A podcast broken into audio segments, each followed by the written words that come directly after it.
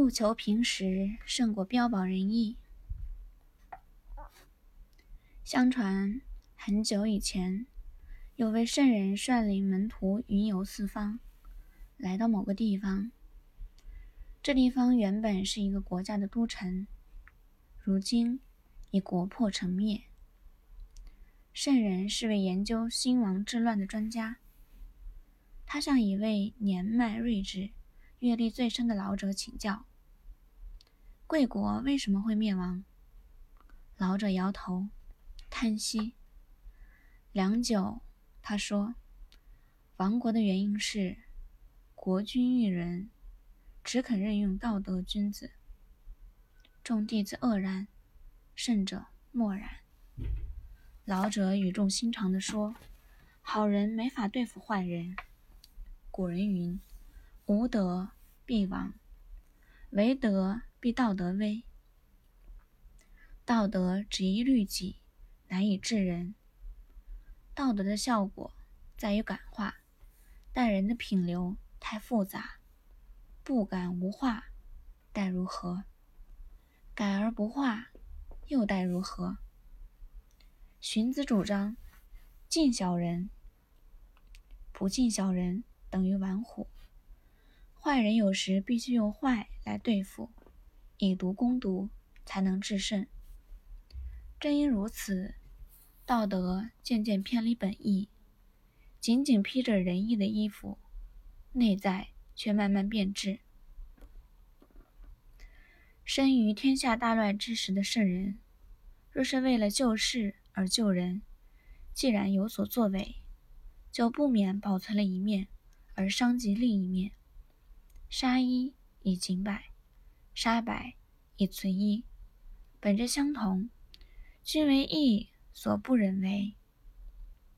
所以观音说：“愿度尽众生。”方自成佛，但以众生界不可禁锢，无愿以永无穷尽。因此，老子认为那些自称为圣人之徒，号召以仁义救世的现实之人，不过是徒托空言，毫无实意，甚至假借仁义为名，以逞一己之私。老子书中曾叹道。大道废，有仁义；绘制出，有大伪。其实是基于当时社会环境的变化。春秋战国之际，诸侯纷争，割地称雄，财民以逞，原属常事。因此，许多有志之士奔走呼吁，倡导仁义，效法上古圣君圣贤相，体认天下仁爱。以人心仁术治天下，诸子百家皆号召仁义，但是无论是哪一种高明的学说，哪一种超然的思想，用之既久，就会产生相反的弊病，变为只有空壳的口号，原本真正的实意便慢慢被人忽略了。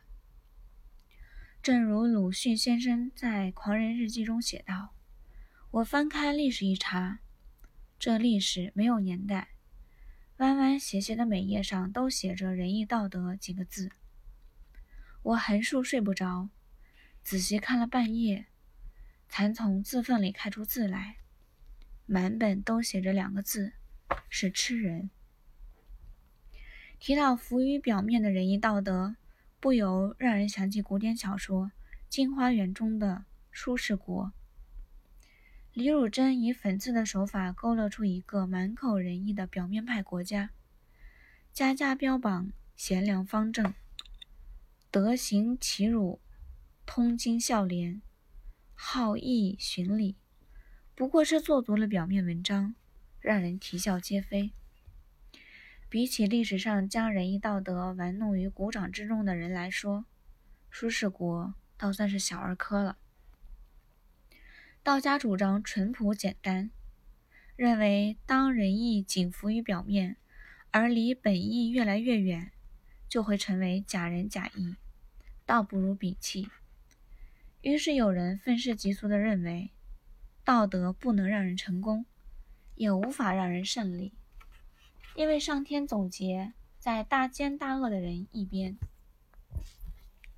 因为上天总在站在大奸大恶的人一边。只需做仁义道德的表面文章，便可获得成功。其实，表面的仁义道德总会被别人看穿，仿佛一场戏剧表演。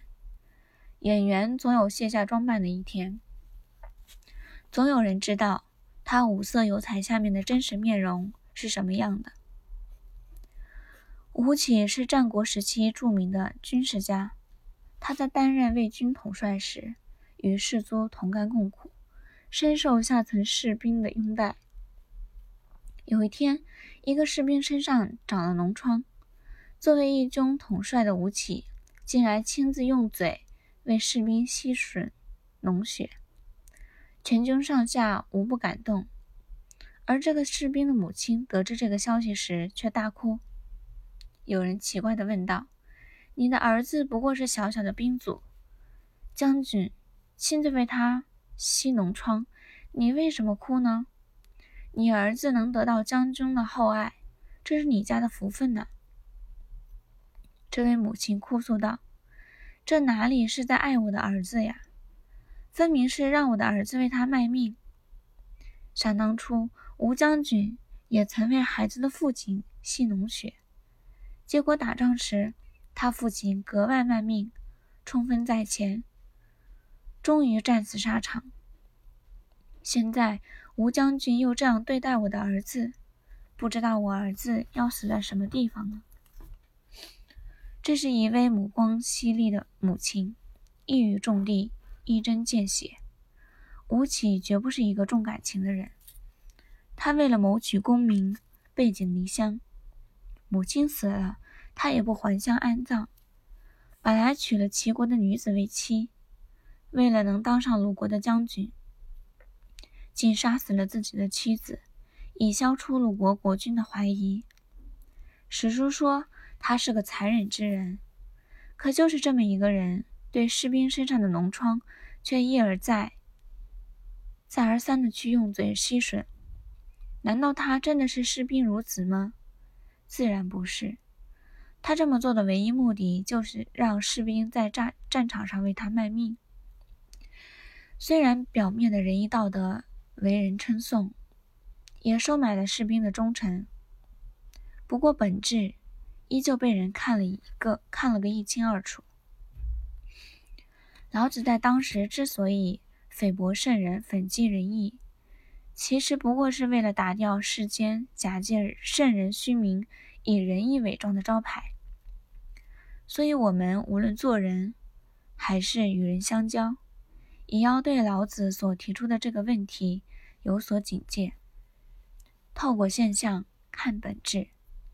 希望人们真能够效法天地自然、自然而然的法则而存心于世，不必标榜高深而务求平实，才是老子的真意。本节的重点：务实，务求平实。胜过标榜仁义。